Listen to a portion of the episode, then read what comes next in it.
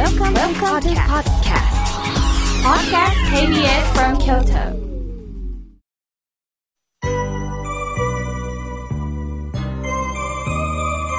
さあ、ここからは、たくさんのメッセージをいただきましたので、紹介させていただきます。ラジオネーム、アスリートと学ぶさんよりいただきました。なんと千葉県よりありがとうございます。毎週勉強になるお言葉ありがとうございます。妙慶さん、私東京マラソンに参加したんですよ。その時に、井村屋さんのスポーツ洋館重宝いたしました。本当にありがとうございました。これからもこの番組を楽しみに聞いていきます。どうかお体ご自愛くださいね、とのことです。そうですか。スポーツ洋館を体に染み込ませ、そして感想なさったんですね。アスリートと学ぶさん。まあ、こんな嬉しいメッセージを本当にありがとうございます。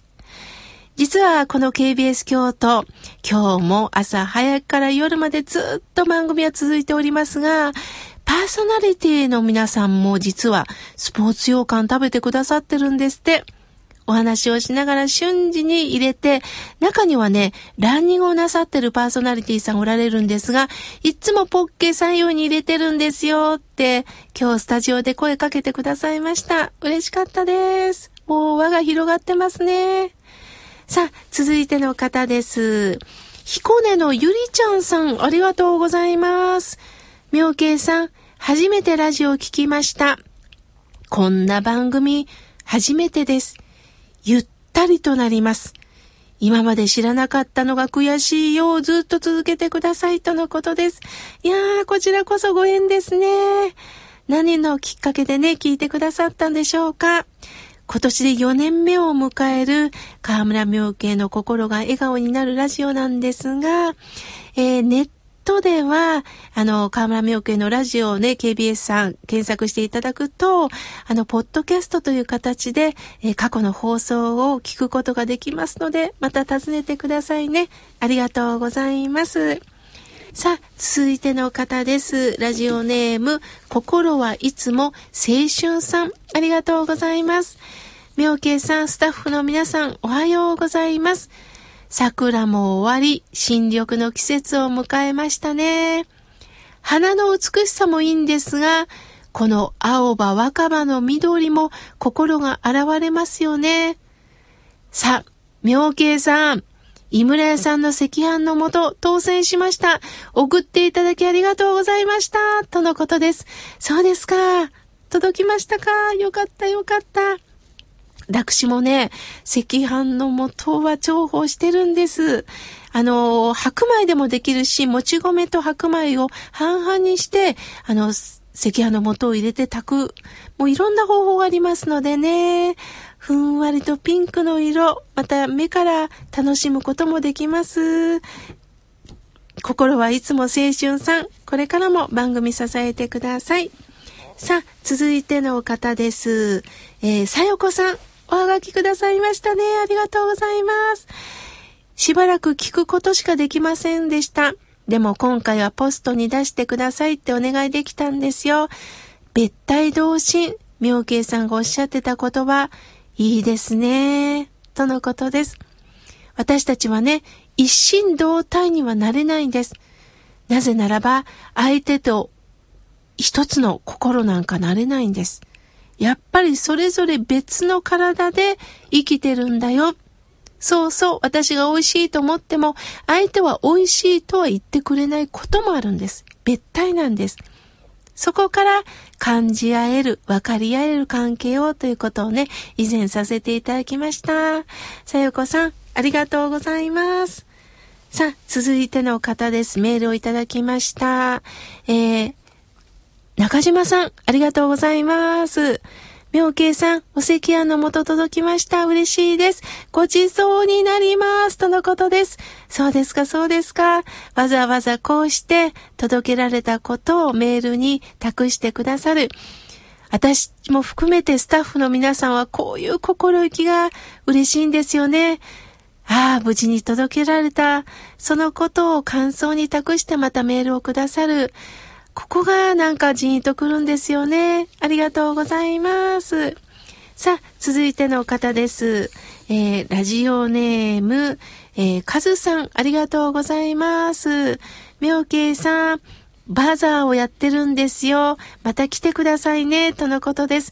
そうですか、平方なんですね。ほんといつか行ってみたいです。ありがとうございます。さあ、続いての方です。メールをいただきました。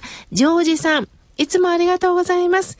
妙慶さん、おはようございます。以前、お話の内容に、楽しい喧嘩の仕方。喧嘩はそもそも、分かってもらうためにするんですね。すると喧嘩にもちょっとした技があるんだなということを学びました。そうそう、時間を決めたらいいんですよね。お腹減ってる時には避けたらいいんですよね。ほんとそうですよね。と、メールをくださいました。いつもジョージさんはね、感想をまたまとめて送ってくださいます。すると、この番組で拝読させていただくことによって、ちょっとこの番組をね、聞きそびれた方にもまた新たに伝わっていくんですよね。ありがとうございます。さあ、続いての方です。ひろりんさん、高槻市よりありがとうございます。妙慶さん、お赤飯のもと、ありがとうございます。妙慶さんの美しい写真入り、そしてお手紙、嬉しいです。もう派手やかな季節にこんなに素敵なプレゼント。嬉しいです。とのことです。よかったです。届けられましたかぜひ食べてくださいね。井村さんは毎月いろんなプレゼントをね、考えてくださってるんです。もう商品の数もものすごいのでね、ああ、今月は何だろうなと思いながら私もね、紹介させていただいております。さあ、続いての方です。ラジオネーム、きのこちゃんさん、ありがとうございます。妙慶さん、井村さんの赤飯の元届きましてありがとうございます。